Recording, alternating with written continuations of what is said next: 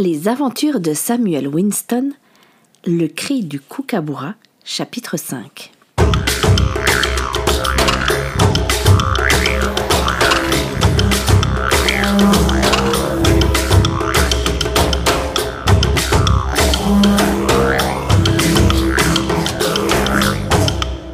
Samuel fut réveillé en sursaut par le bruit sourd d'une hache se plantant à quelques centimètres de son oreille.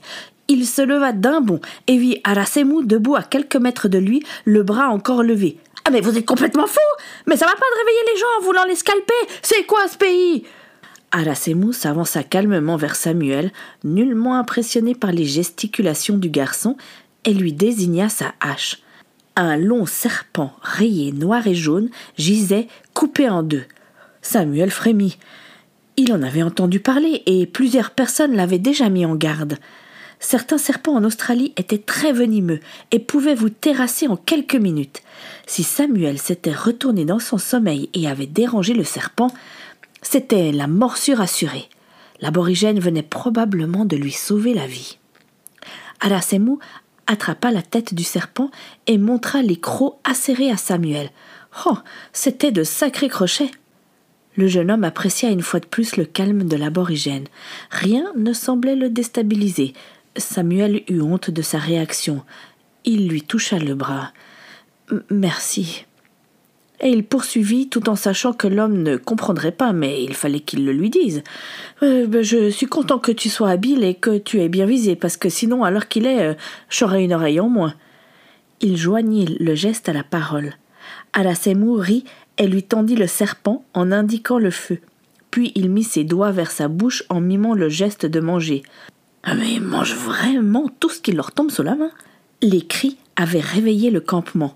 L'effrayant passa à côté de Samuel et lui redonna une claque dans le dos. Ah, décidément, c'était en train de devenir une habitude. Les premiers rayons du soleil pointaient déjà derrière la colline. La brume s'accrochait encore aux arbres et le paysage donnait l'impression d'être à l'intérieur d'un rêve.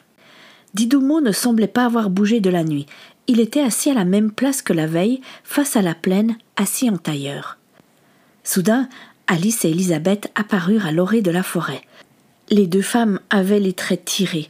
Le chignon d'Alice n'était plus qu'un souvenir et ses cheveux flottaient sur ses épaules. Son pantalon et sa blouse maculée de grosses taches brunes n'avaient plus d'allure. Elle tenait un petit paquet serré contre elle. Didoumo, comme s'il avait les yeux dans le dos, se retourna et quand il aperçut la sage-femme, s'approcha d'elle. Samuel vit Élisabeth lui parler et lui désigner ce qu'Alice tenait serré contre elle.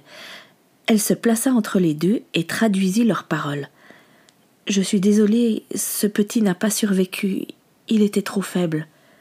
Alice tendit délicatement le bébé emmailloté. Mais son frère est vigoureux. Vous avez un fils. Et Tania, comment va-t-elle? Elle est encore en vie. Elle a perdu beaucoup de sang, mais l'hémorragie est stoppée. Alasemou s'approcha du petit groupe et échangea quelques mots avec Didoumo. Il se chargea du petit corps. Le chef s'enfonça dans la forêt. Selon Élisabeth, il allait trouver le sorcier pour qu'il prépare le bébé mort-né pour la cérémonie. Alice se laissa tomber par terre. Samuel, qui pendant tout le temps de l'échange était resté auprès du feu, vint s'asseoir auprès d'elle. Il n'avait pas eu besoin de grandes explications pour comprendre ce qui venait de se passer. Tante Alice, tu as besoin de te reposer et, peut-être de te laver un peu.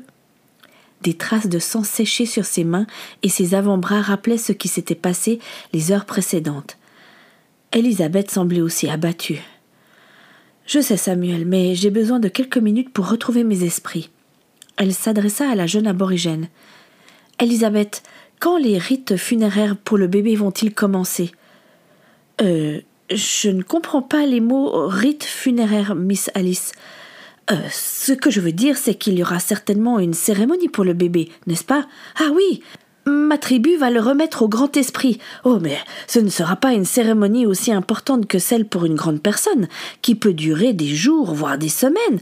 Non, je crois que euh, c'est ce soir. Enfin, normalement, les Blancs ne peuvent pas y assister, mais comme vous avez sauvé Tania et l'un des bébés, vous pourrez peut-être rester.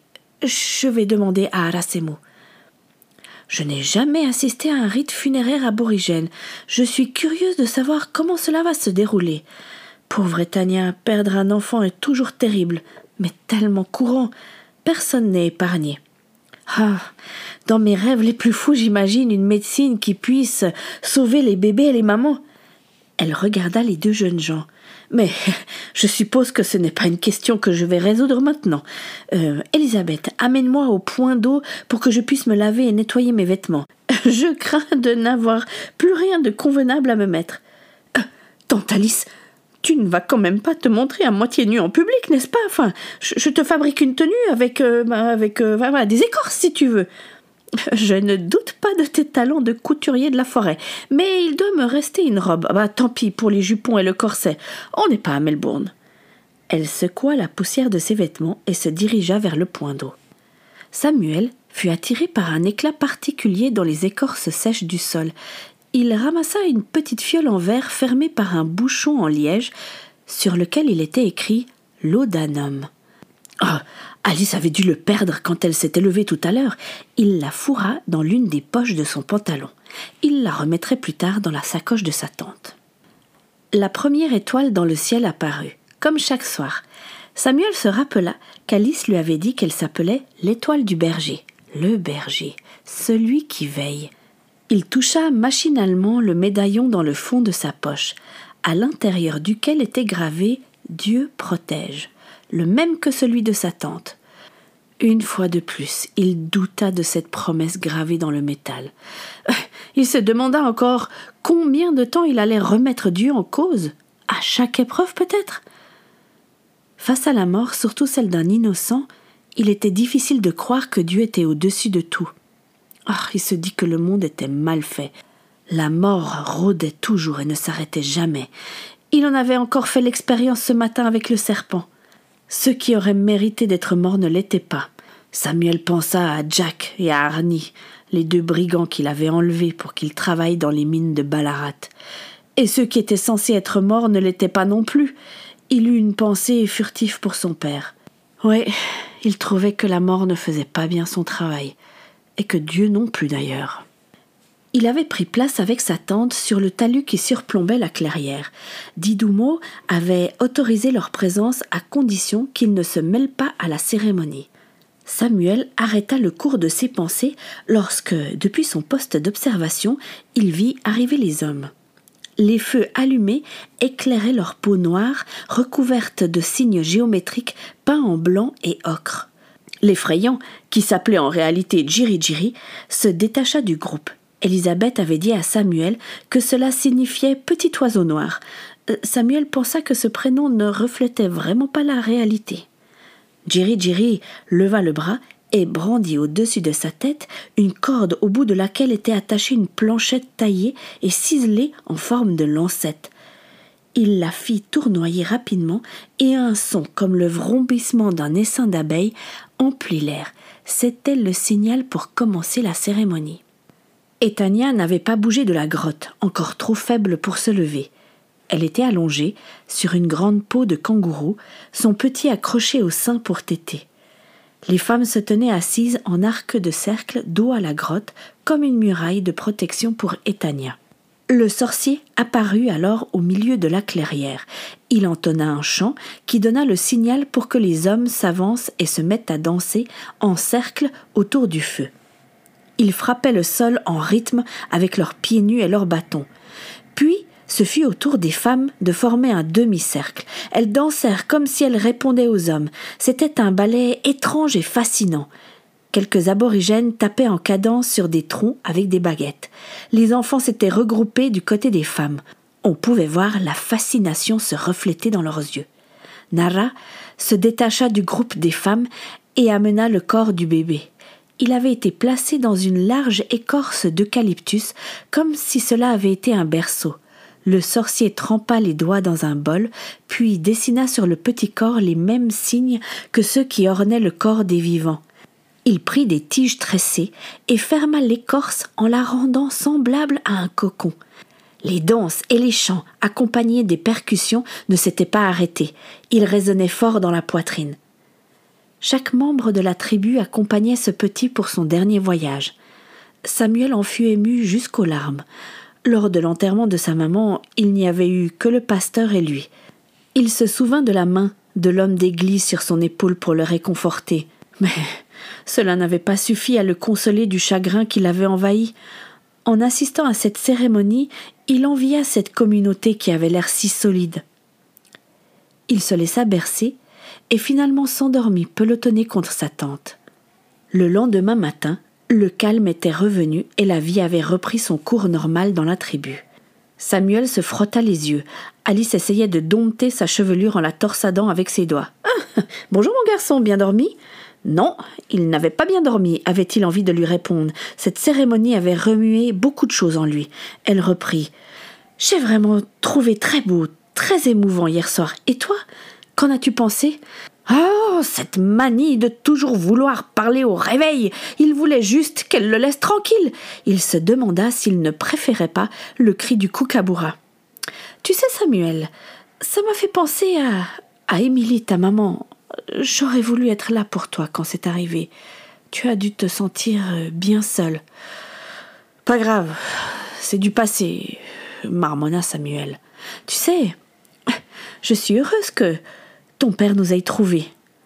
Alice savait que le sujet était risqué, mais il fallait qu'elle l'aborde avec lui.